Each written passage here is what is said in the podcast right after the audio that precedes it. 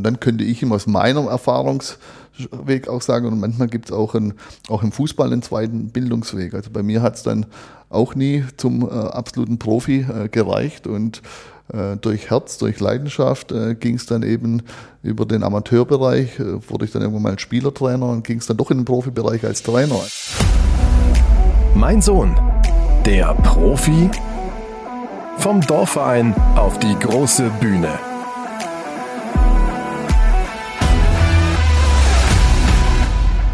Ja, herzlich willkommen. Wir sind wieder on Tour mit unserem Podcast. Tanja ist wieder bei mir. Hallo Tanja. Hi Roman. Und wir sind heute in der Nähe von Frankfurt unterwegs äh, bei der Agentur Soccer Talk, die zusammenarbeitet mit Robin Dutt. Und Robin Dutt ist heute auch unser Gast. Hallo. Hallo, guten Morgen. Ein Name, glaube ich, den man nicht viel erläutern muss im deutschen Profifußball. Mehrere Bundesligisten trainiert, beim DFB als Sportdirektor gearbeitet, als Sportvorstand in Stuttgart in der zweiten Liga Bochum trainiert und jetzt gerade frisch in Wolfsberg in Österreich begonnen. Wie haben Sie sich vorbereitet auf die neue Aufgabe? Ja, sehr intensiv. Ähm, ich habe schon seit acht, neun Jahren ein zweites Standbein, häuslich in der deutsch-österreichischen Schweizer Dreiländer-Ecke und von daher kenne ich den Markt ganz gut. Und dadurch, dass ich ja schon im April unterschrieben habe bei Wolfsberg, habe ich natürlich sehr viel Zeit, äh, mich intensiv auf die äh, Saison vorzubereiten. Jetzt habe ich ganz höflich gesiezt, aber wir haben eigentlich uns schon aufs Du geeinigt. Wir sprechen auch deshalb mit dir, ähm, weil du einfach sehr viel mitbringst an Erfahrung im Profibereich, aber eben auch im, im Bereich des Amateurfußballs an der Grenze, weil als aktiver Spieler du im Bereich ja, Oberliga, Landesliga, Verbandsliga unterwegs warst und dich dann als Trainer langsam nach ganz oben gearbeitet. Kannst du vielleicht nochmal so ein bisschen deine Laufbahn ähm, erläutern, wie es eigentlich dorthin gekommen ist? Also angefangen äh, habe ich tatsächlich als 17-Jähriger die Jugendmannschaft meines Dorfvereins zu trainieren. Das Besondere vielleicht an meiner Vita, meinem Lebensweg ist, äh, dass ich von wirklich der untersten Liga, von der Kreisliga bis zur Champions League so ziemlich jede Liga entweder als Trainer oder als Spieler äh, einmal durchgemacht habe. Und deswegen ist natürlich das Thema heute auch sehr spannend, weil man natürlich diesen Übergang vom Jugendfußball in den Amateurbereich, in den semiprofessionellen Bereich, über die Akademien hoch in den Profibereich bis zur Champions League, habe ich natürlich in jeder Facette in irgendeiner Form mal erlebt und hoffe dass, natürlich, dass ich heute ein paar Sachen dazu beitragen kann. Das glaube ich auch. Tanja, ähm, ich glaube, für dich ist diese Perspektive oder für alle Eltern oder auch Jugendspieler, für alle, die, die diesen Podcast äh, sich anhören, genau die richtige Perspektive. Also viel besser geht's kaum. Nee, also ich bin total begeistert. Es ist extrem spannend. Natürlich diesen, diesen, wie du schon sagst, diesen Transfer als Jugendspieler und dann in die verschiedenen ähm, Klassen reinzukommen, das ist sehr, sehr spannend. Also auch für die Eltern. Ähm, vielleicht kann man da auch wieder, darum geht's ja auch letztendlich heute, ähm, die Tipps mitgeben an die Eltern, an die Spieler, wie sie sich verhalten können, ähm, wo sie sich Rat und Tat suchen können und so weiter. Also ich bin sehr gespannt auf unser Gespräch. Ja, wir können ja mal so ein bisschen reinschauen, was Robin Dutt so erlebt hat, ähm, was du so erlebt hast in deiner Zeit im Amateurbereich. Äh, viel Jugendarbeit hast du ja auch mitbekommen. Also A, hast du selber in der Jugend natürlich gespielt, aber hast natürlich auch Jugendliche gehabt, die entweder das Talent hatten ähm, nach ganz oben oder später dann in, der, in den späteren Jahren, äh, vielleicht können wir da auch mal drauf blicken, diejenigen, die es vielleicht nicht geschafft haben, die dann wieder zurückgegangen sind quasi in den Amateurbereich, wo sie irgendwann mal hergekommen äh, sind. Was waren so deine ersten Erfahrungen quasi an der Schwelle von Amateur zu semiprofessionellen oder professionellen Fußball? Das fängt äh, meistens so in diesem Niveau äh, vierte, fünfte Liga an, Oberliga-Bereich, zweite Mannschaften äh, von Profi. Profis Stuttgarter Kickers damals war die erste Mannschaft in der dritten Liga und äh, die zweite Mannschaft in der Oberliga, also in der dritten und vierten Liga. Da hast du noch im Tagesgeschäft, die dritte Liga sind schon Profis und die äh, Viertliga sind Amateure und sind ganz junge Spieler, die zum Teil aus der Jugend gerade hochkommen und ähm, da erlebst du es natürlich äh, hautnah, was es bedeutet, diesen Schritt zu machen, der dann auf einmal viel, viel größer ist als die ganz natürlichen Steps, die der 18-, 19-Jährige bisher gewohnt war. Das heißt, vom Alter her ist er immer in den nächsten Jahrgang äh, gekommen und es war eigentlich klar, wo nächstes Jahr spielen. Irgendwann kommt mal dieser Step zum Profi und da ist natürlich, das ist ein Nadelöhr, das muss man ganz klar sagen. Ja. Da kann ich vielleicht gleich mal eingreifen. Vielleicht kannst du uns mal sagen, was ist denn so deiner Erfahrung nach die größte Hürde für die Jungs oder die größte Herausforderung für die Jungs, diesen Schritt äh, dann auf der einen Seite gehen zu können oder auch das wirklich zu schaffen? Also was, was ist in deiner Ansicht nach das Wichtigste für den Spieler und für die Eltern? Ich glaube, dass das schon deutlich früher anfängt, als wenn sie tatsächlich an dieser Schwelle angekommen äh, sind. Also wenn sie an dieser Hürde angekommen ist, hat schon davor sehr, sehr viel passieren müssen. Klar steht an erster Stelle irgendwo immer das Talent des äh, Einzelnen. Aber Talent ist ein, wirklich ein, ein großer Begriff. Ich versuche es immer so zu erklären. Wir haben hier in Deutschland 80 Millionen Menschen, die hier in Deutschland leben. Und aus den 80 Millionen schaffen wir dann in der Spitze eine Nationalmannschaft zu kreieren, die international mitspielt. Wenn wir jetzt beispielsweise sehen, die Isländer, die haben, glaube ich, ja nicht mal eine Million Isländer, die es gibt, auf die man zurückgreifen kann. Mhm. Wenn du aber in einer Weltmeisterschaft auf Island jetzt momentan triffst, dann ist es nicht so, dass du sagst, okay, gewonnen 5-6-0, sondern das sind harte und knappe Ergebnisse, die du gegen Island erzielst. Also was bedeutet das? Talent ist das eine, aber offensichtlich kann man auch Talent so fördern und zu einer Mannschaft so formen, dass man in der Lage ist, natürlich auch gegen äh, große Nationen äh, dagegen zu halten. Also wo fängt das an? Das fängt eigentlich schon im Dorfverein an. Und es fängt eigentlich schon an, wie lange lasse ich eigentlich mein Kind in meinem Heimatverein? Ich glaube, bin auch der Überzeugung, dass wenn du zu früh das Kind vom Heimatverein schon in, ich sag mal, in diesen Leistungsclub tust, dann könnte in der Persönlichkeit schon viel kaputt gehen. Nicht bei jedem, aber bei vielen. Ich glaube, dieses Top-Talent sollte auch als Mensch sich entwickeln können und sollte vielleicht auch mal schon, du bist ein Top-Talent irgendwo im Dorf, das heißt, was ich, meistens sind es dann die jungen Spieler, da geht das Ding 8-0 aus und der schießt sieben Tore in der, in der Regel. Das sind, das sind so die Top-Talente, kennt, kennt genau. jeder, ja, kennt jeder. Klar. Und jeder sagt man, lass den doch auch mal draußen, lass mal jeden spielen und so weiter, das sind ja dann die Argumente. Mhm. Aber schon da ist es gut, wenn er da mal ein Jahr länger vielleicht einfach sich bewusst wird, was es bedeutet, eigentlich ein Top-Talent und über den anderen zu stehen. Das heißt, ja, du musst mit dem Neidfaktor umgehen, mhm. du musst mit dem Gegner umgehen, der sich schon jemand der dich umholzt, um, umholzt, ja. genau. Äh, Sprüchen von draußen musst du umgehen. Also mhm. schon da musst du in der Persönlichkeitsentwicklung wirst du da natürlich schon ein bisschen gefordert. Und deine wichtigsten Begleiter, deine Eltern, werden ja auch schon gefordert. Die stehen ja auch Absolut. außen und werden ja auch konfrontiert mit allem, was da passiert.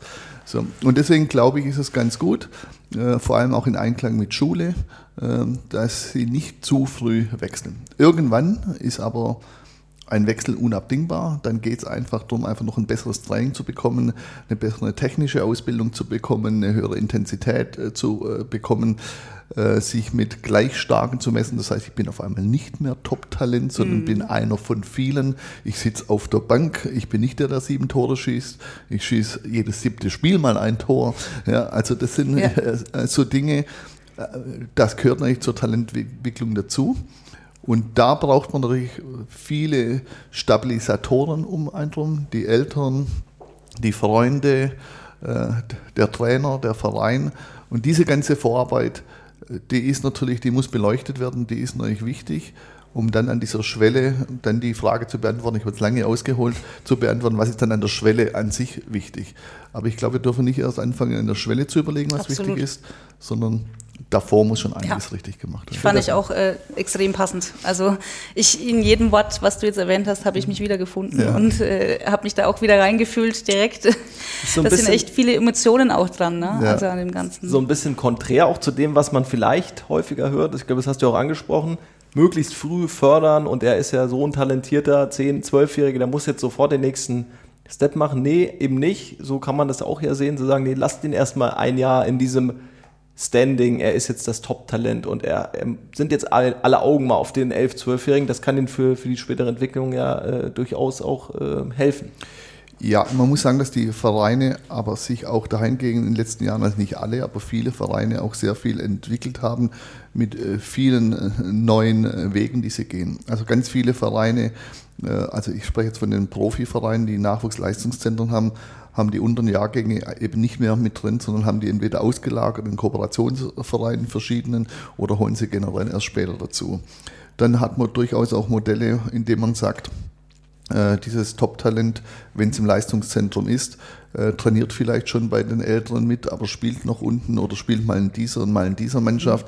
Also da wird schon, finde ich, inzwischen äh, ist ein Bewusstsein auch bei vielen Vereinen äh, da, äh, dass man nicht einfach nur das Top-Talent, äh, das Augenblick, das Status Quo, das sehen darf und dann immer das Maximale rausholt, sondern dass man die Entwicklung schon ähm, ja, über den Tellerrand hinaus begleiten muss. Mhm. Da kann ich gleich mal ganz kurz einhacken. Das ist so, eine, so ein Thema auch, ähm, was ich extrem wichtig finde. Ähm, wir hatten das ja damals selber auch bei uns im Verein, ähm, als er dann auch mal hochgezogen wurde, ne, mal oben mitgespielt. Und auch da, wie du schon sagst, muss man eben lernen, auch mit dem Neid umzugehen. Ne? Ob das jetzt vielleicht Spieler, Eltern oder sonstiges sind. Ähm, das ist schon so eine Thematik, die ist für so einen Jugendlichen gar nicht so einfach. Ne?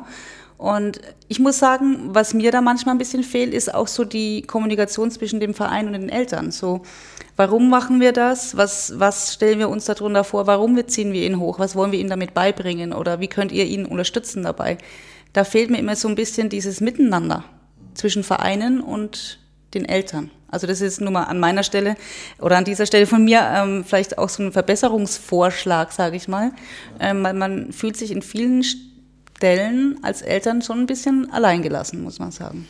Also das darf auf gar keinen Fall so sein, weil das müsste wirklich absolut äh, eine Mindestanforderung sein, ähm, dass Eltern äh, transparent auf dem Laufenden gehalten werden, ähm, was mit dem Kind passiert. Es mhm. ist ja analog eigentlich zur Schule, wo es ja auch Elternabende gibt. Äh, das bedeutet also, man muss schon auch einen Plan vorher machen, was, wo sehen wir das Kind heute, äh, wo sehen wir es morgen oder wollen wir es morgen sehen und was passiert auf dem Weg dorthin. Ja. Und dass äh, dazwischen drin dann immer auch Updates dann einfach stattfinden, ob die Entwicklung äh, so ähm, verlaufen ist, wie man sich vorgestellt hat.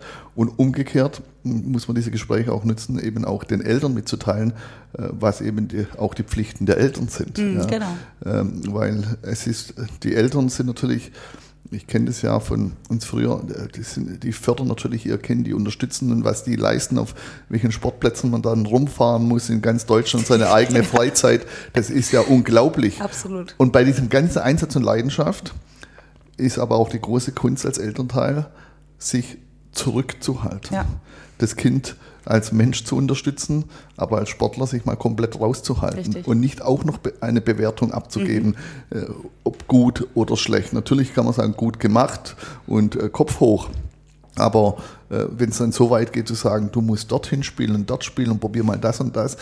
Nein, also wir haben einen Trainer, wir haben einen Spieler und du bist einfach das Elternteil. Und du hast als Elternteil natürlich auch am Spielfeld dran, dich so zu verhalten, dass es hoffähig ist. Und ja. auch das sehe ich nicht überall. Ja, das, ja. das, hat man auch häufig, dass dann die, die, Eltern, sei es Väter oder Mütter, dann gefühlt mitspielen, mhm. auf dem Platz mit, mit rumlaufen Absolut. und der Trainer 27 Co-Trainer plötzlich hat. Ja. es gibt inzwischen auch klare Regeln und die ich total unterstütze dass die Eltern im Trainingsbetrieb bei Nachwuchsleistungszentren eben nicht mehr zum Training mhm. kommen dürfen. Ja. Du kannst ja auch in der Schule nicht zugucken während, ja. während dem Matheunterricht. Das Richtig. geht ja auch nicht. Ne? Ja, also du siehst mich schmunzeln, da habe ich wirklich einiges mitbekommen, mit äh, gesehen, ne, was das angeht. Also da habe ich von A bis Z, glaube ich, alles erlebt. Ja, von ja. Ähm, die, die Väter ähm, trainieren ihren Sohn zu Hause nochmal zusätzlich nach den Spielen, weil ja. er in ihren Augen nicht gut genug gespielt hat. Die Jungs hatten teilweise Angst, heimzugehen ähm, vor dem Druck der Eltern und das fand ich halt total kontraproduktiv. Ähm, an der Stelle deswegen auch mal so ein Appell an die Eltern vielleicht mal zu machen, Mensch, Klar, unterstützen ja, menschlich, da sein ja, aber diesen Extra-Druck, die haben ja vom Verein schon Druck, die haben von der Schule Druck, die haben ja von allen Seiten Druck. Ich finde, die Eltern müssen den Druck versuchen, ein bisschen rauszunehmen, ja. aber trotzdem müssen die Kinder wissen, ich bin da und ich unterstütze dich, egal wie das jetzt ausgeht hier. Ne? Aber egal, wie der Weg jetzt uns führt oder egal, wo die Endstation ist oder auch nicht, ich bin immer da und unterstütze dich. Und das ist, glaube ich, das Wichtigste, was die Eltern machen können für die Jungs. Ähm, das ist natürlich auch nicht in jedem Verein, dass das so semi gut läuft. Es gibt ja, Vereine, ja. da läuft es super, es gibt Vereine, da läuft es gar nicht. Ja? Und ich glaube, je höher man hochkommt natürlich in den, in den Bundesligisten, da wird es natürlich besser. Das habe ich Mhm. jetzt, haben wir auch erfahren. Ne? Aber ich glaube, weiter unten, weil du sagtest, das fängt eben im Kindesalter schon an, in, in den Dorfvereinen, da ist viel Luft nach oben einfach, was das angeht. Ne? Da ist hundertprozentig viel äh, Luft nach oben. Und sag mal, im Dorfverein, da kann es ja nur ein Appell sein und letztlich ist es Hobby und ist Ehrenamt und so weiter. Und äh, will ich jetzt einem ehrenamtlichen äh, äh, Vater, der Vater ist, aber sich noch im Verein engagiert, indem er am Sonntag eine rote Wurst verkauft oder sonst Ja. irgendwas macht, jetzt äh, will man dem nicht auch noch in seiner Freizeit vorzuschreiben, wie er sich zu verhalten hat. Das können ja nur Appelle sein. In den Nachwuchsleistungszentren, äh, da ist ein Appell zu wenig. Also da ist ein Nachwuchsleistungszentrum, da muss es klare Regeln geben.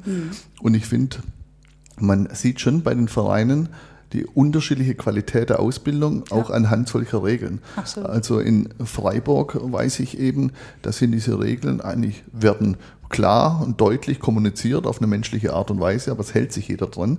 Und ähm, man sieht aber auch dann, welche Jungs sie dann auch anziehen. Also das sind auch die Eltern und Jungs, die sie anziehen, die sich auch dahingehend Gedanken machen Ja. ähm, oder sich auch wohlfühlen mit der pädagogischen Begleitung, die ein Verein eben dann Mhm. Richtig. auch äh, an den Tag legt. Und schon kommt eine ganz andere Qualität eben raus, weil die sind ja nachher äh, nicht nur im ganz jungen Alter, die sind ja im pubertären Alter zum Teil in der Akademie, übernachten dort. Also das ist ja Elternersatz äh, zum Teil. Und Absolut. Die, und die müssen ja alles mitmachen, was du zu Hause auch mitmachst. Ja? Und das aber mit 25. Ja? Und manch, äh, manch Elternteil ist mit einem zu Hause überfordert. Ja? Also da muss man schon sehen, was da für eine, äh, für eine Leistung äh, erbracht wird. Aber ohne klare Kommunikationsregeln, ohne Transparenz geht's klar nicht. Und ich bin schon der Überzeugung, bei den Kindern, ähm, ein richtig guter Fußballer benötigt auch eine richtig gute pädagogische Ausbildung und Begleitung. Also es ist ein guter Punkt, an dem man vielleicht nochmal äh, vom Allgemeinen aufs Spezielle gehen äh, kann. Welche, hast du Beispiele in deiner Trainer, frühen Trainerkarriere oder auch als, als Spieler erlebt, wo es Jungs gab, die vielleicht, wo irgendwie Fehler gemacht wurden oder wo es besonders gut gemacht wurde in dem, was du äh, gesagt hast? Ja, ich könnte nicht, also der erste Übergang vom, vom Jugend-Amateurbereich im Profi war die Stuttgarter Kickers. Äh, da die Namen jetzt dieser Spieler nicht so unbedingt geläufig äh, sind, nehme ich vielleicht mal das Beispiel äh, Freiburg, weil dann natürlich ähm, die Namen etwas geläufiger sind natürlich, ja. Und da hat es natürlich dann schon ähm, äh, Spieler gehabt, die vielleicht auch erstmal ein bisschen Anlauf es geschafft haben. Also Daniel Caligiuri, Freiburg, äh, nachher Wolfsburg, Schalke, jetzt äh, Augsburg beispielsweise. Das war eben dann keiner, der sofort mit 18 diesen Übergang äh, geschafft hat, sondern er hat eben nochmal zwei Jahre in der zweiten Mannschaft gespielt und es hat einfach ein bisschen gedauert und ähm, von der ganzen Entwicklung her und nachher kam auf einmal nochmal dieser Durchbruch. Jetzt ist aber so natürlich, dass die Freiburger Spieler, die du da bekommen hast, alle natürlich in der Freiburger Fußballschule, hast du einfach gemerkt, die waren pädagogisch natürlich äh, super begleitet. Und das heißt, diese Spieler hatten schon eine ganz andere Geduld wie manch anderer Spieler, der sofort quasi ab der ersten Sekunde spielen wollte, die Eltern Druck gemacht haben, äh, alle Druck gemacht haben. Also das war eigentlich schon ein Vorteil in äh, Freiburg, dass die Spieler, die auch so ein bisschen gebraucht haben, wie Daniel, auch die Zeit bekommen haben und es dann eben doch noch geschafft haben. Und jetzt könnte man euch viele Namen nennen, die keinem was sagen. Also die, die gescheitert sind, die kennt ja jetzt keiner. Also hilft ja jetzt ja, nicht, sind ich den jetzt, gleichen Weg gegangen, aber ja, keiner hilft kennt ja jetzt nicht, wenn ich jetzt fünf, sechs, sieben Namen nenne, die es nicht geschafft Das haben. ist genau das, ne? Also man kennt sie jetzt nicht und sie haben aber viele Jahre auch intensiv daran ja. gearbeitet. Ja. Ne? Es, sind, es, also es gibt so einen Typus von Spieler, äh, der ganz, ganz häufig, äh, also zu denen gehört, die mit gescheitert sind. Das sind die, die im frühen Alter äh, Jugendnationalmannschaften gespielt haben. Also wir sprechen natürlich von den Top-Talenten, die durchgegangen sind mit Jugendnationalmannschaften, wie Özil oder wie Neuer, wie sie alle heißen. Aber wir haben natürlich ganz viele, das sind so die Local Heroes gewesen und dann Jugendnationalmannschaft und ähm, haben vielleicht körperlich äh, in jungen Alter waren sie ihren Mitspielern vorhand Talent und körperlich voraus und nachher gleicht sich das alles aus und dann merkst du auf einmal, es, es passiert nichts mehr. Ja, in, ich hatte in Leverkusen hatte ich Jesil gehabt, Samet Jesil gehabt, der von der U19 dann bei uns mittrainiert hat und du hast einfach gemerkt, man, es ist ein außergewöhnlich, eigentlich ein guter Fußballer, gute Abschlussqualität. Äh, vom Körper her war das natürlich schon ein Unterschied zu vorne zu den Kieslings, die ich gehabt habe, oder der mhm. Ne? Das war ein Unterschied. Aber trotzdem äh, ging er nachher nach Liverpool. Also Liverpool hat ihn dann selbst noch äh, verpflichtet. Ich wüsste jetzt aktuell gar nicht, wo er ist, also bestimmt noch irgendwo, aber das war eigentlich schade, weil du gesehen hast, er ist eigentlich ein Top-Talent, der hat richtig was drauf, aber so richtig den Sprung hat er nicht gehabt. Oftmals liegt es aber auch an den Vereinen. Also der VfB Stuttgart wird es wahrscheinlich nicht gerne hören. Als ich damals beim VfB Stuttgart angefangen habe, ähm, war Jo Kimmich, äh, der war quasi nach Leipzig ausgeliehen mit Kaufoption. Äh, jo Kimmich wollte, war zweiter Mannschaftsspieler und wollte eigentlich in der ersten Mannschaft äh, mittrainieren und mehr Einsatzzeiten haben. Also ich erzähle, was mir überliefert wurde. Ja. Ähm, das war vor meiner Zeit und das hat man so nicht ihm zugetraut und hatten dann nach Leipzig ausgeliehen. Die Leipziger clever natürlich, wie sie sind, äh, haben gesagt, okay, wir leihen aus, aber nur mit Kaufoption. Ja klar, wenn wir Geld kriegen, dann machen wir das. Und äh, was passiert nachher? Die Geschichte kennt jemand. Ja, die Leihe läuft aus, aber die, die, ziehen natürlich die Option, transferieren nachher zu Bayern München und jetzt ist es einer der besten äh, deutschen mhm. Spieler. Also, äh, und bei ihm, ich kenne ihn jetzt nicht persönlich, aber bei ihm habe ich jetzt schon den Eindruck, dass es eher einer ist, der aus einem guten Elternhaus kommt, der reflektiert ist, der auch was im Kopf hat.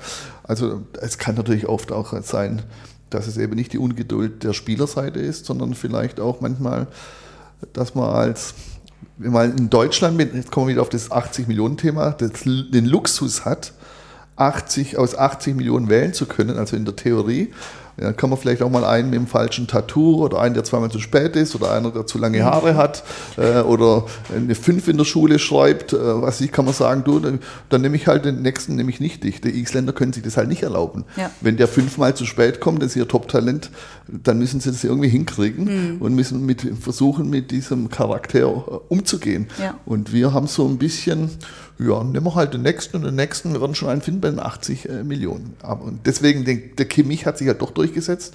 Aber wie, wie viele Kimmichs gibt es, dessen Namen wir nicht kennen, die in diesem Nadelöhr gescheitert sind und, viele, ja. und, das Zeug eben hätten. Das ist ja. spannend. Also gerade ja. so der Klassiker ist immer die, die diese Fritz-Walter-Medaille gewonnen haben, die in ihrem Alter genau, in genau. den letzten zehn Jahren ähm, könnte man wahrscheinlich 70, 80 Prozent aussieben, die es dann halt nicht nach ganz oben geschafft haben. Das ist tatsächlich ein gutes Beispiel. Auch Island. Ich habe äh, mich jetzt die letzten Monate öfter äh, auch mit dem ehemaligen Co-Trainer, mit dem Helgi Kolwitzson ausgetauscht, ja. der mit Island bei, bei der WM war zum Beispiel. Äh, der halt auch in Österreich und, und so unterwegs war, genau. Ja. Ähm, der hat auch gesagt, ja, wir, wir fangen halt ganz klein an. Ähm, Grassroots, also der Klassiker, also an der Graswurzel und dann werden die Spieler wirklich mit dem Bus da irgendwie zum Sportplatz gefahren. Man kümmert sich eben drum und dann hat man eben aus einer viel, viel kleineren Auswahl äh, trotzdem am Ende elf oder 20, 30 Top-Talente immer plus nochmal die, die, die nachkommen, die dann irgendwie Nationalmannschaft bilden. Mhm. Und in Deutschland ist der Ansatz natürlich ein anderer. So scheitern natürlich in Island wahrscheinlich weniger letztlich. Ne?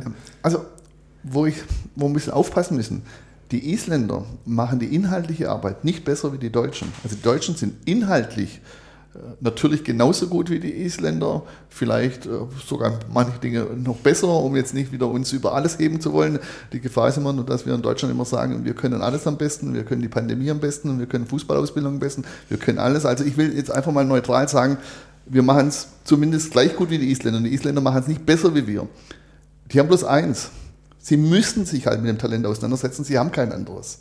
Und wir haben halt das Luxusproblem, wir haben zig andere und es ist das Einzige, dass wir halt dann sagen, dann nehmen wir halt den nächsten und so fallen halt ein paar hinten runter. Also inhaltlich sind wir sicherlich, können wir sicherlich zu den Guten auf diesem Globus, mhm. ganz sicherlich aber in unserer Art und Weise, wie wir manchmal dann mit Menschen umgehen und mit unserer Ungeduld und mit dem Leistungsgedanken umgehen, äh, da gibt es vielleicht Luft nach oben. Ich glaube, der Isländer wäre an sich auch nicht anders wie der Deutsche, wenn er 80 Millionen hat. Er hat es halt nicht. Er wird halt einfach natürlich reglementiert. Ja. ja.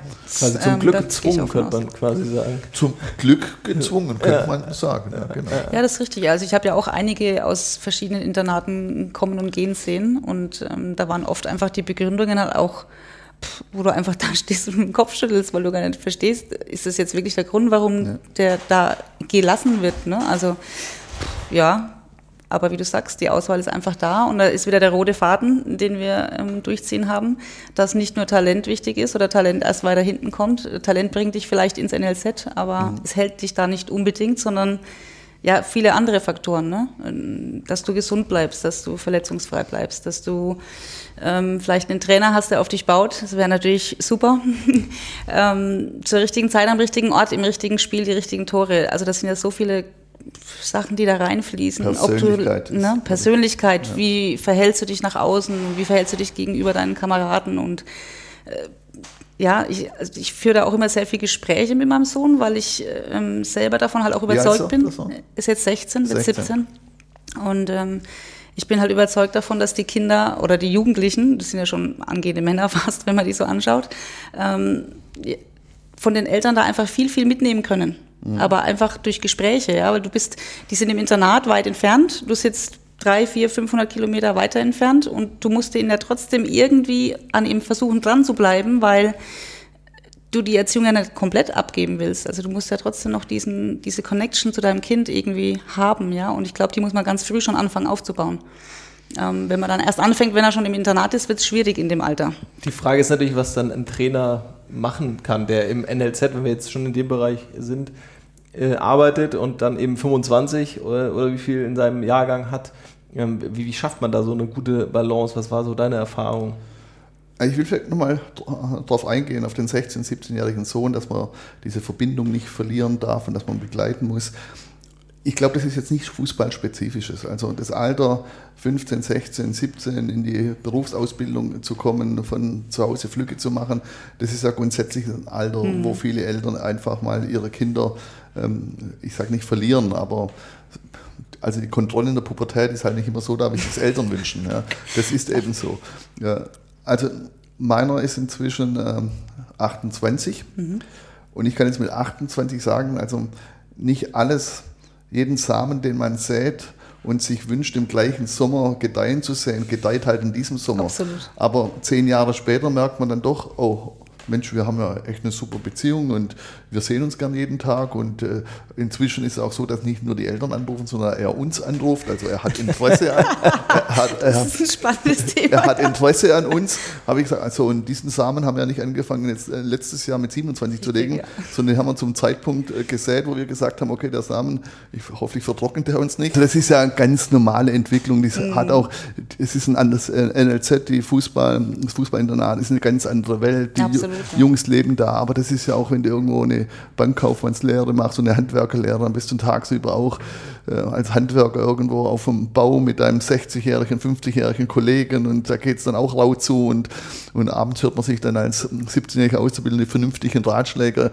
äh, seiner Mutti oder seinen Vatis äh, an, die äh, vielleicht selber nicht auf dem Bau gearbeitet haben. Also mhm. so hat ja jede. Branche ihr. Ja, absolut. So, also und deswegen gebe ich dir ja recht. Man muss die Kinder natürlich als Elternteil begleiten, als Mensch begleiten und ich glaube, auch wenn sie es aktuell nicht spüren, äh, dass man hinter ihnen ist, dass was mal ein Rückhalt ist, dass immer so dieses Rettungsseil ist, ähm, das, dieses Feedback geben sie dir nicht mit 16, 17, mhm. aber es ist da und, ja. und irgendwann äh, werden sie da auch dankbar dafür sein, absolut, da bin absolut. ich sicher.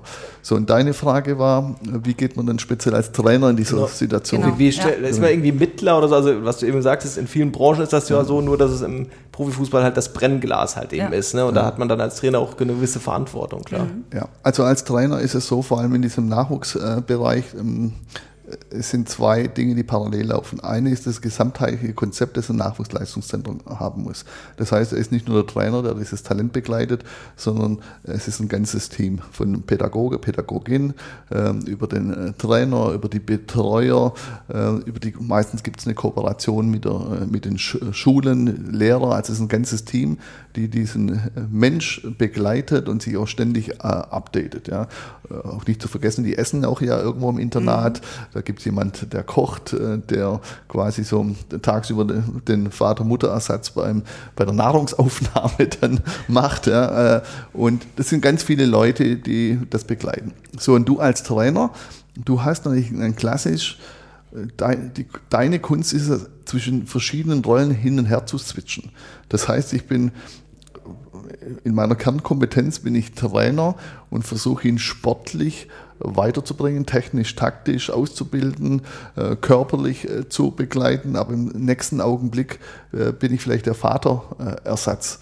Ja, so Vaterersatz splittet sich aber dann auch wieder in zwei, drei verschiedenen Rollen. Also bin ich jetzt der wohlwollende Vater, der ihn in den Arm nimmt, oder bin ich jetzt mal der Vater, der vielleicht dann auch mal so jetzt ein bisschen einen strengeren äh, Ansatz äh, finden muss? Muss ja als Vater auch diese verschiedenen Rollen finden.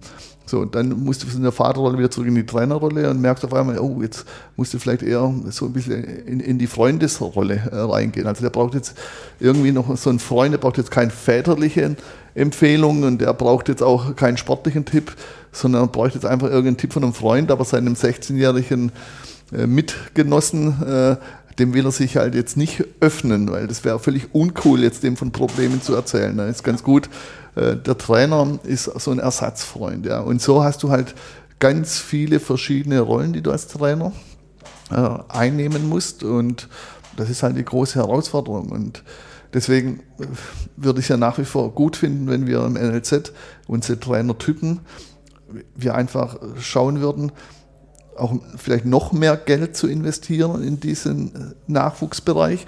Und zwar nicht in der Rekrutierung von Spielern, sondern in der Rekrutierung eines Trainerstabes und dass dieser eben breiter aufgestellt ist. Also dass der von jungen, dynamischen äh, Trainern, die noch nah an der Generation äh, der Spieler vielleicht sind und vielleicht auch ihre Sprache noch besser äh, sprechen, ähm, äh, dran sind, aber gleichzeitig eben auch in dem Trainerteam vielleicht jemand da ist, der schon eine Lebenserfahrung hat, der vielleicht schon äh, ja, selber Kinder hat und das nachvollziehen kann dass wir, dass wir vielleicht jemanden dabei haben, der von der Theorie sehr viel mitbringen kann, also der vielleicht so eher so der Unityp ist, gleichzeitig wir aber auch jemanden haben, der vielleicht selber auf einem hohen Niveau schon Fußball gespielt hat, der den auch sagen kann an der Schwelle dahin, äh, was für Hürden denn auf dich mhm. zukommen. Und ich sehe halt, nicht bei allen, aber bei vielen, dass ich dann immer so trendmäßig eine Trainergeneration durchsetzt und dass es dann so einseitig wird in der Ausbildung. Ja. Und ich würde schon gut finden, wenn man bewusst so alte, junge Trainer, Nicht-Profis, Profis, dass man das alles so ein bisschen mischt, um einfach diesem gerecht zu werden. Und wir ja. haben so viel Geld, das im Fußball unterwegs ist, da kann es um die paar Euros, und wir sprechen da wirklich um ein paar Euro mehr, wo du echt ja. total viel erreichen könntest um die kann es eigentlich nicht gehen am Ende des da Tages. Da sprichst du mir aus der Seele. Also da, dem ist nichts mehr hinzuzufügen. das sehe ich ganz genauso. Das klingt halt tatsächlich so ein bisschen nach einem grundsätzlichen Umdenken, was man eigentlich, worauf man so den Fokus dann einfach setzen muss in, im NLZ, aber auch schon auf dem Weg dahin, dass man eher so ein bisschen wegkommt, von dem jetzt gerade man das Gefühl, jeder Trainer, der irgendwie Bundesliga trainiert, ist irgendwie knapp 30 oder so. Also da hat man sehr junge Generation. Ich weiß nicht, wie das LZ jetzt altersstrukturell aussieht, aber genau den Ansatz zu wählen, bewusst mehr Diversität da einfach reinzubringen. Ne? Ja, es ist eigentlich Fluch und Segen gleichzeitig. Also wir haben eigentlich wunderbare Trainertalente in Deutschland, das Vorzeigetrainer-Talent, also darf ich jetzt nicht mehr von Talent sprechen, ich meine, der wird Trainer jetzt beim FC Bayern München, ja. Aber vom, vom Alter her wäre das eigentlich noch bis vor kurzem ein Talent gewesen. Aber jetzt trainiert der FC Bayern.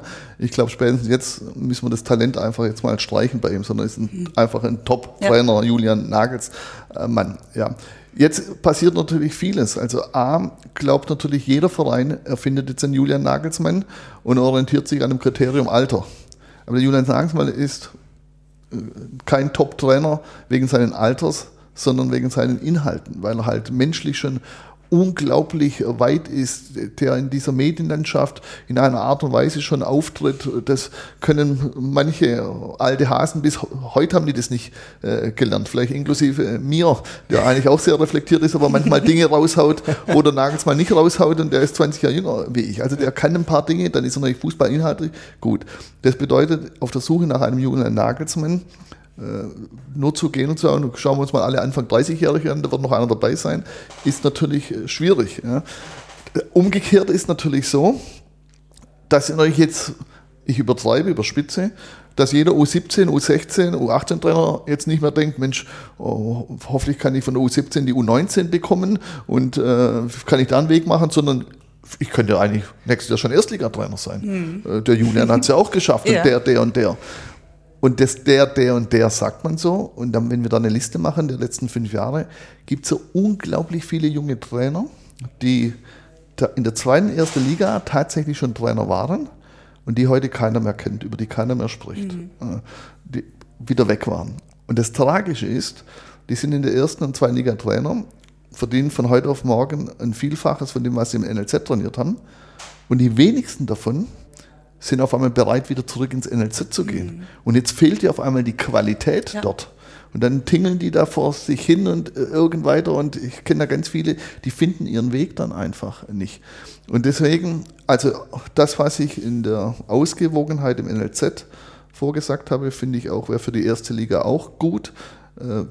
Dass wir weiterhin eine Ausgewogenheit haben zwischen jungen Trainer, älteren Trainer, Trainer, die aus Deutschland kommen, Trainer, die international kommen. Uns hat es, glaube ich, allen gut getan, dass ein Pep Guardiola mal in der Bundesliga ist, dass wir mal wieder andere Einflüsse haben. Ja, uns hat es aber auch sehr gut getan, dass ein Jupp Heinkes mal Trainer war, der in seinen jungen Jahren hier in Deutschland durchaus angeeckt ist und dann auf einmal gezeigt hat, wie man reifen kann äh, im, mit dem, im hohen Alter und auf einmal äh, zeigt beim FC Bayern München, vielleicht ist die Menschenführung fast wichtiger wie der fußballerische Inhalt. Ich will da nicht falsch verstanden werden. Also Heinke ist ein Vollprofi und der, der ist Fußball inhaltlich ist der top aufgestellt. Mhm. Aber er hat wahrscheinlich irgendwann gesagt, ich habe aber auch Top-Co-Trainer, lass mal den Peter Hermann ein bisschen das Training machen. Und ich beschäftige mich vor allem als Mensch mit Robben und Ribéry und hat es eben dadurch geschafft, einen Ribéry dazu zu bringen, Defensivaktionen zu machen, die er bei manch anderem Vorgänger eben nicht gemacht hat. Also er hat nicht fußballerisch vielleicht inhaltlich überzeugt, das, äh, sondern er hat ihn als Mensch äh, dazu äh, gebracht. Also wir brauchen dann auch schon unterschiedliche Trainertypen, um den Jungen, das Kind von der Schwelle bis hin zum Profi, Champions League, Nationalmannschaftsbereich mhm. dann zu begleiten. Wie wichtig findest du das dann, dass die Eltern sich damit im Voraus auseinandersetzen, wer wird denn mein Kind trainieren? Ähm, passt das? Gibt es da Möglichkeiten, das irgendwie im Vorfeld? Ja, du kannst es natürlich nicht in die Zukunft schauen, aber ähm, als Eltern möchte ich ja wissen, was hast du mit meinem Kind vor? Zählst du überhaupt auf ihn? Ist er jetzt nur ein Bankfüller oder äh, manchmal ist es ein bisschen unnahbar, wenn die mhm. NLZs größer werden, dann ist es als, bist du als Elternteil fast ein bisschen so außen vor, kann man fast sagen. Ja, ja du kannst uns deinen Sohn bringen, aber wir machen schon so in der Art. Ne? Ja. Und das ist als Eltern gar nicht so einfach manchmal. Also was wichtig ist, glaube ich, wenn umso jünger er ist, dass man auf das Gesamtkonzept schaut. Also in welches NLZ gebe ich ihm? Äh, wie ist die pädagogische Ausbildung? Wer ist denn der Pädagoge? Kann ich mal mit dem Pädagoge, mit der Pädagogin sprechen? Welche Schulkooperation habt ihr? In welche Schule äh, kommt ihr dann? Wie ist der Austausch? Also es sind ganz normale Fragen als Eltern, die ich einfach äh, die fast schon das Pflicht habe, die zu stellen, bevor ich mich entscheide, in welches NLZ er kommt. Natürlich ist es auch legitim zu sagen, wenn er in dem Jahrgang einsteigt, wer ist denn dort sein äh, Trainer und mit dem auch zu sprechen. Aber ich würde davon abraten, diese Trainerfrage, wenn ich vom Gesamtkonzept des NLZ überzeugt bin, zu sehr in den Vordergrund okay. Äh, zu stellen. Ich glaube, da muss das Kind schon lernen, du wirst jetzt in deiner restlichen Fußballlaufbahn sehr viele Trainer haben. Und der eine Trainer wird auf dich stehen und der andere wird weniger auf dich stehen. Und bei dem anderen einen verstehst du die Welt nicht und bei dem anderen hast du das Gefühl, der Trainer schenkt mir das äh, Vertrauen. Mhm der Trainer muss mir Vertrauen schenken, dann werde ich meine Leistung bringen. Selbst wenn der Trainer das machen würde, würde von den 25 trotzdem nochmal 14 sagen müssen, du spielst nicht von Anfang mhm. an. Und wenn man das immer mit Vertrauensentzug gleichsetzen würde, dann hätte Trainer eine unlösbare Aufgabe. Das, ja. das geht nicht. Ja. Ja. Das bedeutet, zu lernen, dass unterschiedliche Trainer unterschiedliche Sichtweisen haben, dass man das nicht persönlich nehmen muss, äh, dass wenn man ins Profigeschäft äh, geht, dass es natürlich auch um die Sache geht und dass es ein bisschen härter zugeht, dass ich auch meinen Ellbogen einsetzen muss und dass ich auch die Hürde, der Trainer steht aktuell nicht auf mich, natürlich auch überwinden kann. Und ich kann als Trainer nur eins sagen, am meisten haben mich immer die Spieler begeistert, die mich selber zum Umdenken gezwungen haben, die ich in meiner Erstanstellung gedacht habe, schwierig mit dem. Mhm. Und wo ich ein, zwei Jahre später gesagt habe, unersetzlich. Mhm. Und das sind die Spieler, die mich eigentlich am meisten überzeugt haben und begeistert haben, äh, weil das sind diejenigen, die natürlich von innen heraus natürlich so einen Antrieb haben ja. und die sich eigentlich auch nicht aus der Bahn werfen lassen. Und das muss natürlich früh gefördert werden, so eine äh, Einstellung, ohne dass man jetzt da einen Egoisten heranzieht. Ein Teamplayer sollten sie schon alle sein. Ne? Ich finde das auch spannend an der Stelle nochmal vielleicht die Rolle. Wir haben jetzt viel über Eltern, Trainer, NLZ-Konzepte und so gesprochen. Aber auch das im Wandel der Zeit, du bist jetzt schon sehr, sehr lange äh, dabei, hast äh, sehr viele Ebenen, äh, Bereiche gesehen. Welche Rolle spielen denn diese zunehmenden Einflüsse von Beratern und Management gerade bei sehr jungen Spielern? Weil wir haben ja auch schon mit einem Berater gesprochen, wir haben ein paar Ebenen gesehen mit mit Thomas Eichin gesprochen aus dem Nachwuchsleistungszentrum von, von Leverkusen jetzt der gesagt hat, ja, das ist schon alles auch äh, im Wandel der Zeit, äh, wird es nicht unbedingt einfacher, da die, die Jungs von den Einflüssen möglichst fernzuhalten und von wirtschaftlichen reinen Interessen. Mhm. Also genauso wenig wie man bei den Vereinen pauschalisieren darf, dürfen wir auch nicht bei den Beratern pauschalisieren. Also Berater gleich Synonym High und äh, denkt nur ans Geld und, und, und. Also äh, die Berater und auch die Guten sind natürlich auch früh Begleiter von jungen Spielern und wir begleiten auch viele junge Spieler in einem Bereich, wo ein Berater kein Geld verdient, wo er eher auch investieren muss, auch in Gespräche mit den Eltern investieren muss äh, und Spieler sich nachher nicht schaffen. Und es gibt auch genügend Berater, die zig Geschichten erzählen können, wo sie einen Jungen von 16 bis 20 begleitet haben, als er durch dick und dünn gegangen sind. Und dann, als der erste Transfer kam, wo der Berater hätte richtig Geld verdienen können, ist der Junge mit samt seinen Eltern dann einfach zum nächsten Berater gewechselt, mhm. der vorher nichts gemacht hat. Also die Berater haben, glaube ich, auch genügend Geschichten zu erzählen. Mhm. Deswegen gibt es da nicht die äh, Berater. Aber ein äh, guter Berater, es stellt sich mir die Frage, ab wann braucht ein Kind einen Berater? Und das hängt natürlich, muss man auch das System wieder anschauen. Also es gibt sicherlich Vereine, wenn ich jetzt den SC Freiburg äh, sehe, würde ich jetzt sagen, relativ spät braucht er da einen Berater, mhm. weil das ein fairer Verein ist, der fair damit umgeht. Es gibt aber auch Vereine, die erkennen dann irgendwann das Talent äh, äh und sehen, das könnte einer werden und dann wird versucht, eben schon mit 17 Verträge zu machen, zu Konditionen, äh, die irgendwie vier, fünf Jahre aufrechterhalten sollen dabei. Und dann kommt immer das Thema, hat er minderjährig überhaupt schon unterschreiben dürfen, kommt dann das Thema, jetzt ist er 18, jetzt trifft er seine eigene Entscheidung. Wenn wir an den Punkt kommen, ist immer schon viel kaputt gegangen. Gut wäre, es ist ein Vertrauensverhältnis da, dass man unabhängig vom Vertrag weiß einfach, Mensch, wenn ihr auf ihn baut, dann muss es vertraglich und auch finanziell zum Profi dann auch äh, so sein, dass es marktgerecht ist und äh, wenn nicht, dann muss er auch halt irgendwo anders hingehen mhm. können und umgekehrt müssen aber auch Eltern, Berater und Spieler sagen, Mensch, die haben jetzt ausgebildet, jetzt muss man nicht wegen 10% mehr immer gleich äh, zu jemand anderem, zum anderen Absolut. Verein wechseln oder zum nächsten Berater mhm. gehen, zum nächsten Verein, sondern kann auch sagen, Mensch, äh, ich bleibe hier nochmal zwei Jahre, aber wir legen jetzt schon fest, wenn die Leistung noch weitergeht und es kommt ein großer Verein, äh, wie schaffen wir es, dass alle eine Win-Win-Situation haben? Ne? Ja, solche Entscheidungen als Eltern zu treffen, muss ich ganz ehrlich sagen, ich zum Beispiel war da echt auf mich alleine gestellt, ja, eine ja. ganze Zeit lang und da bist du, du kommst an deine Grenzen einfach. Weil, also ohne da irgendwelchen Vereinen jetzt irgendwas unterstellen zu wollen, aber im Allgemeinen, wenn ein Mensch dir gegenüber sitzt und weiß, du hast keine Ahnung davon, dann wird es auch gerne mal ausgenutzt. Ja, und dann, dann muss ich mir jemanden an die Seite holen, der mir einfach zumindest einen Rat gibt. Ja, vielleicht muss ich den noch nicht in den Gesprächen oder sonst was dabei ja, haben, aber jemand, der mich zumindest beraten kann, äh, mir helfen kann, was ist richtig, was ist falsch. Ne? Also das ist, ja, ich glaube, da muss jeder selber entscheiden, wann er die, diesen Punkt erreicht, ne? wann, wann er diese Hilfe braucht vielleicht. Ja, das ist nicht äh, einfach. Und wenn ich dann einen Berater eben ranlasse an mhm. mich, dann ist ja die Frage, brauche ich einen Berater für mich als Eltern für vertragliche Teile mhm. oder brauche ich einen Berater für den Spieler, ja. der in, also ich sage immer, was so ein bisschen fehlt, wäre noch mehr so Personal Trainer. Ja, das zu sagen, so einen 17-, 18-Jährigen ähm, zu begleiten, äh, aus, wirklich aus fußballischer Sicht, ja. äh, dass jemand vielleicht auch eine, eine Trainerexpertise hat als Berater und mit den Jungen, es ist ja trotzdem Mannschaftstraining und trotzdem eben versucht, vielleicht ähm, auf dieser Ebene noch ein bisschen weiterzubringen. Ja. ja. das ist ein ganz, ganz spannendes Thema. Also das, da habe ich auch mit Roman schon drüber gesprochen. Da haben sich einige Dinge bei mir jetzt aufgetan, seit dem Start des Podcasts auch. Und das geht genau in die Richtung, wo ich sage, ähm, wenn ich mir die ganz Großen anschaue, wie jetzt Ronaldo ist halt einfach Paradebeispiel. Ja. Ne? Ähm, der hat ein ganzes Team um sich rum und der braucht es auch. Ja. ja und, und ich glaube einfach, dass man das auch im Jugendbereich schon machen kann. Dann ist natürlich stellt sich immer die Frage, wer kann sich das leisten? So das ist ja auch eine finanzielle Frage. Ja, ne? Äh, aber wichtig allemal, ja. Also von daher glaube ich, ist auch da ja, Luft nach oben, da Dinge ausbauen zu können, vielleicht wie die Jugendlichen betreut werden können außerhalb der Eltern. Absolut. Ja. Also ich glaube, da kann man noch einiges machen. Aber das äh, Beraterthema, ja, ein guter Berater schadet im Leben eben nie. Ja. Aber ein schlecht stimmt natürlich. Ja. das ist richtig. Ja. Genauso wie ein Mentaltrainer oder ein Athletiktrainer oder ein Ernährungscoach. Ne? So also das sind es, alles Dinge, die eigentlich damit reingehören, meiner Meinung nach. Und die, die Leute, die eben nur, sage ich mal, den Geldbeutel im Kopf haben, nicht den Menschen im Kopf haben.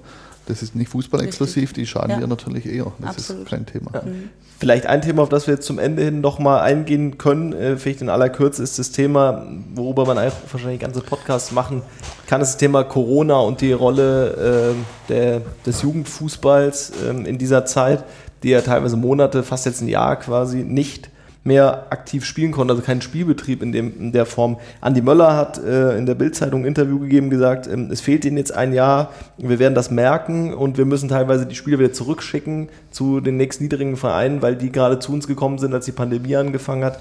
Die, die, können, die sind, konnten sich gar nicht wirklich weiterentwickeln. Welche Folgen hat das sag ich mal, für diese ganze Generation, die davon betroffen ist?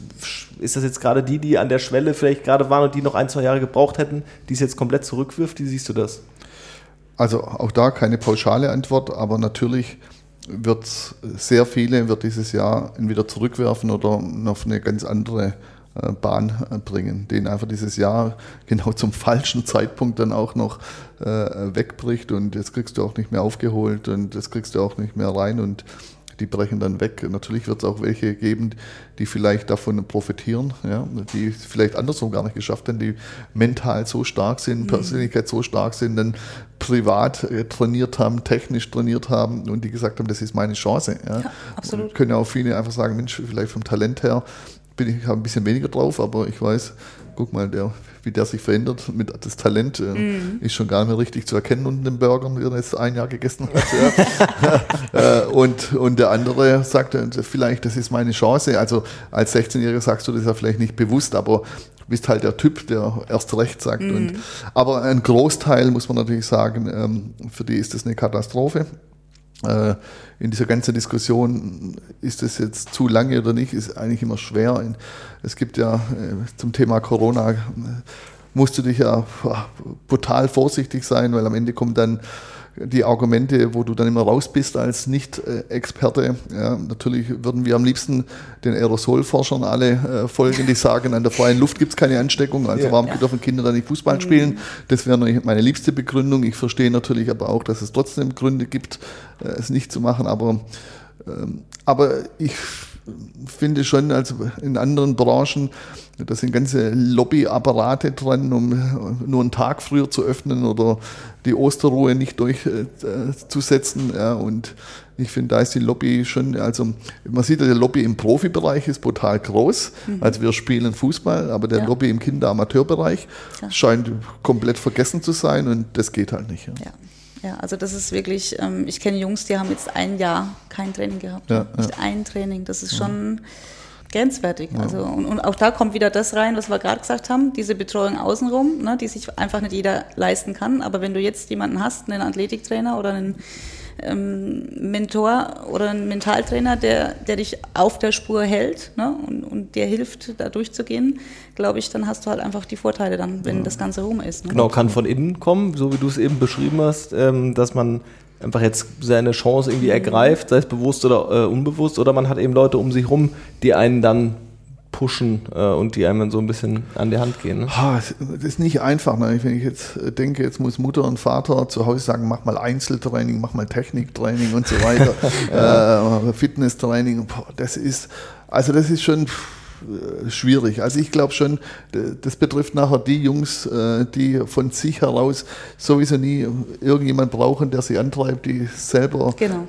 heiß ja. sind, aber also natürlich kann es die Ausnahme auch geben, dass die Eltern schaffen, Kinder, die zu bequem werden in Corona-Zeiten, äh, fußballerisch im Einzeltraining so zu pushen, aber das ist, glaube ich, eher die absolute Ausnahme. Ja, ich glaube, zwingen kann man das nicht und sollte man auch nicht. Ne? Ja. Vielleicht als Fazit erstmal vielen, vielen Dank an der Stelle an dich äh, für, die spannenden, für die spannenden Aspekte und auch für die Anekdoten ähm, von, von Spielern, äh, die du trainiert hast oder die du auf dem Weg begleitet hast. Vielleicht nochmal ganz kurz so ein Fazit. Ähm, du hast eben schon von den Trainern gesprochen, die den Weg zurück ins NLZ irgendwie nicht mehr finden oder die dann nur so rumschwören. Was kann ein Spieler machen, wenn das wirklich nicht geschafft hat? Was kannst du ihm so als ein Rat vielleicht mit an die, an die Seite geben, weil wir den Aspekt jetzt noch nicht hatten? Äh, du bist 18, 19, bist fast vielleicht mal bei den Profis mittrainiert und dann am Ende merkst du, es wird dann doch irgendwie eher Regionalliga. Also den Rat muss ja deutlich vor diesem in Anführungszeichen Scheitern kriegen der Rat heißt ja eigentlich, du brauchst eine gute Schulausbildung, du brauchst eine gute Berufsausbildung, du brauchst zwei Standbeine, weil nur ein kleiner Prozentteil eben das da oben schaffen wird. Und der, der gut vorbereitet ist, wird eben an dem Tag vielleicht einen kleinen Traum zerplatzen sehen, aber er wird nicht in eine Perspektivlosigkeit abdriften, weil er eben ein zweites Standbein äh, hat. Mhm. Ja. So, und äh, das kann man eben dann sagen. Und dann könnte ich ihm aus meiner Erfahrungsweg auch sagen, und manchmal gibt es auch, auch im Fußball einen zweiten Bildungsweg. Also bei mir hat es dann auch nie zum äh, absoluten Profi äh, gereicht und äh, durch Herz, durch Leidenschaft äh, ging es dann eben über den Amateurbereich, äh, wurde ich dann irgendwann mal ein Spielertrainer und ging es dann doch in den Profibereich als Trainer. Also es ist ja noch nicht komplett ausgeträumt, aber auch natürlich den Weg, den ich gemacht habe, ist natürlich auch ein Ausnahmeweg. Aber natürlich brauchen alle viel früher ganz klar den Fokus auf das zweite Standbein und der Fußball ist natürlich die Ausnahme, die dies schaffen und der große Teil wird sich einfach beruflich äh, orientieren müssen, das mhm. deutlich vor dem Scheitern natürlich. Ja. Ja. Robin Dutt, vielen, vielen Dank für die Zeit. Hat sehr, sehr viel Spaß gemacht. Tanja, ich hoffe auch du äh, hast ja auch sehr spannende Aspekte mit reinbringen können, Absolut, hast auch was mitgenommen. Ja. Und äh, so gehen wir dann an der Stelle auseinander. Vielen Dank. Ja, vielen Dank auch Danke von mir auch. auch mal. Sehr gerne. Tschüss. Ciao. Mein Sohn, der Profi vom Dorfverein auf die große Bühne.